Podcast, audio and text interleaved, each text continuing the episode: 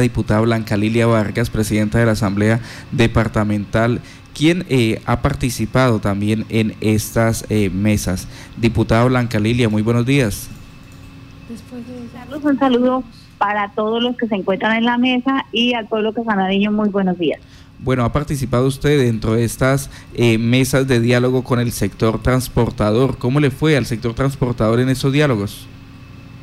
Pues sorprendida porque hasta ayer, después de siete horas de trabajo arduo, donde hizo presencia el señor gobernador, el señor alcalde, pues no se había logrado realmente avances significativos. Sin embargo, recordemos que esto es un diálogo nacional, que no es solamente regional hablando con don Carlos, ahora en la mañanita me dice que en Bogotá pues lograron solucionar varias de las de las problemáticas que afectan al sector transporte, que tienen una cita en cuatro días con la señora ministra de Transporte donde se ratificarán esos compromisos, por lo tanto ellos se mantienen en, en, en, en, en vigilia, podríamos decirlo de alguna manera, en mesa permanente hasta que esos compromisos para el sector transporte eh, se ratifiquen.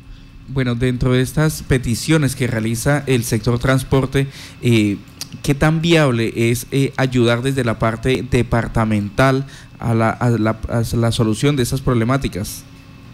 Pues muy viable porque somos un solo país, las problemáticas son unas solas y una ley puede afectar o beneficiar a todo el gremio transportador, que pues recordemos que es uno de los gremios más importantes del país porque dinamiza la economía, moviliza carga de toda clase, entonces es algo importantísimo para el país. Y enhorabuena si esos acuerdos se logran y van a beneficiar a todo el gremio de transporte del país, porque como todos sabemos, ha sido unas eh, peticiones que han ellos hecho durante años y que no se han logrado solucionar si este, si este movimiento, si se logra para el sector transporte, pues es un avance grandísimo.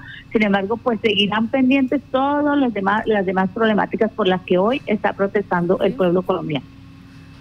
Eh, diputada, permítame, eh, en estas eh, reuniones, porque es que me dicen acá, mmm, pareciera que solamente están algunos transportadores del sector del Charte, el sector del Charte de allí en la Chaparrera y Yopalosa cómo eh, vincular a todos los líderes o, cuál va a ser el mecanismo realmente para que eh, los líderes se sientan representados y el transporte liviano, pesado, eh, todas estas líneas de transporte pues se sientan realmente representadas en esta concertación. Eso es algo que tendrán que definir las, las, los directivos, los representantes de esos gremios. Esa es una situación entre ellos que ellos deben ver si recibieron la orden o la orden más bien no. Si la concertación vino desde Bogotá y se transmitió a los transportadores del departamento de Casanare, ahora la labor de quienes estaban allí representándolos en esa mesa es socializar, informar y quienes vayan a Bogotá, pues me imagino entre ellos concertarán para que se sientan todos representados y, y, estén todos, digamos, de acuerdo con lo complejo que es esto, ¿no? Con la complejidad que eso lleva, pero pues a eso, eh, para eso es la información precisa, oportuna, certera, que todos estén, eh, digamos, enterados de lo que está sucediendo y no solamente unos pocos, porque eso genera malestar. Sí, señora.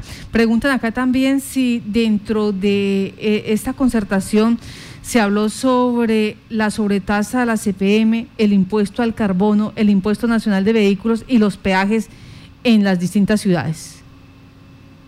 Sí, se tocó el tema mientras yo hice presencia. Ya lo que hayan hablado en Bogotá lo desconozco. Eh, don Carlos, que es uno de los voceros fuertes de este sector, prometió hacerme llegar los audios porque esas ya son conversaciones en Bogotá a la cual pues nosotros no tuvimos acceso y que sí queremos estar pues muy informados porque yo no podría decirte hoy si eso quedó o no quedó. El tema de los peajes sé que no se ha concertado, sé que seguimos exigiendo lo mismo y es que no más peajes en, en, en tan poco kilometraje ni con una vía digamos tranquila, que no presenta grandes desafíos en el tiempo.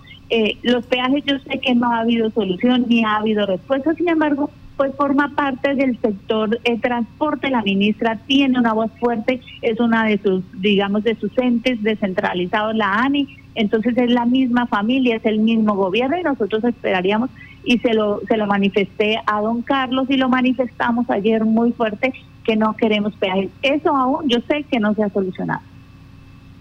Pues diputada, muchas gracias por estar en Contacto Noticias. A ustedes, Dios les bendiga por tenernos en cuenta. Muchas gracias por ser parte de nuestra sociedad y mantenernos informados y parte de las soluciones a estas problemáticas que nos aquejan. Muy buen día.